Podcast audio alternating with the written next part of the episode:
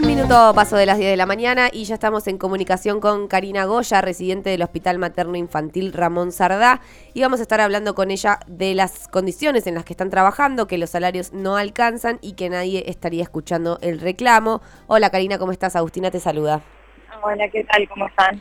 Muy bien, muy bien. Eh, bueno, queríamos empezar preguntándote cuál es la situación actual de los residentes en el Hospital Sardá. Bueno, nosotros eh, estamos en un problema generalizado, es decir, no es solo del Hospital Sardá.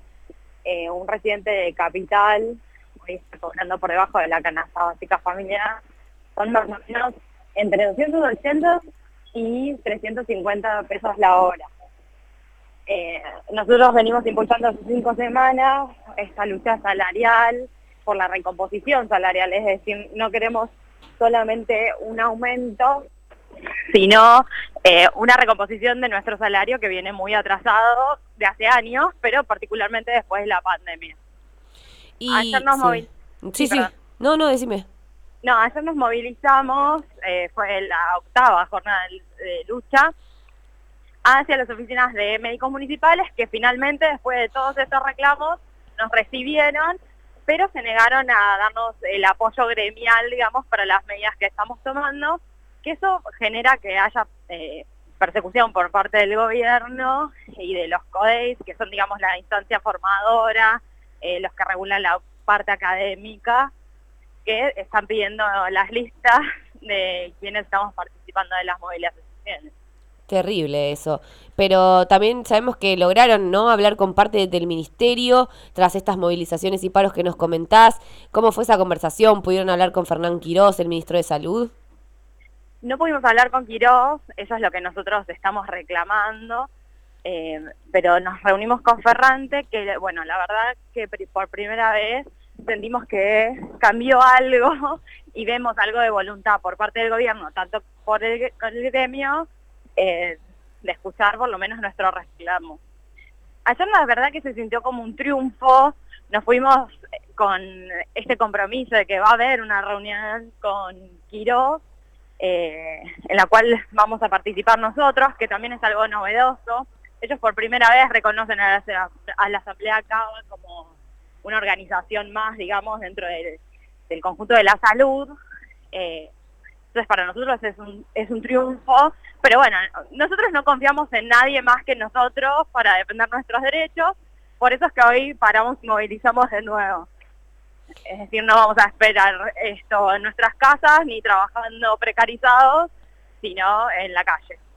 Claro, y, bueno, ¿y tienen pensado más o menos eh, un plazo de, movilizaciones? ¿Cuánto piensan que tienen fuerza para seguir? ¿O les dieron por lo menos un plazo de respuesta como para decir, bueno, hasta este punto vamos a llegar, eh, hasta que obtengamos determinada respuesta? Nosotros esperamos que la reunión se confirme hoy. Bien. Eh, si hoy no tenemos un informe, digamos, de estos próximos días, bueno, veremos qué, medidas de lucha se toman, pero la situación es urgente. Hoy un residente cobra 121 mil pesos, que para lo que está en la canasta básica familiar, lo que sale un alquiler en capital, es imposible. Sí, sí. Eh, aparte trabajando 300 horas, es decir, que no es que puedes tener otro trabajo, que tampoco corresponde, pero bueno, eh, hace muchos meses esto es muy urgente, entonces nosotros no queremos esperar más, ya pasado mañana se cumple un mes de que estamos luchando, entonces nos parece que no sé qué tiene más importante que hacer el ministro Quiroz que atendernos a nosotros.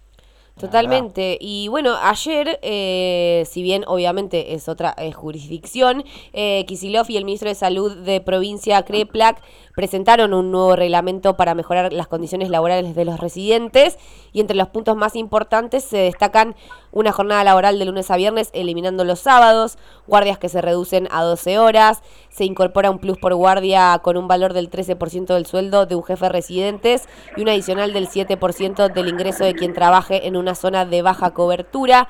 Digamos, este, estos índices sería algo a lo que ustedes aspiran, ¿qué opinan de esas medidas? ¿Están pidiendo algo más? o les parece un buen comienzo? ¿Cómo se puede hacer un paralelismo?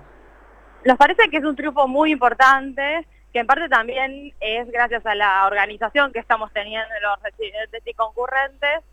Nos parece que es un norte, digamos.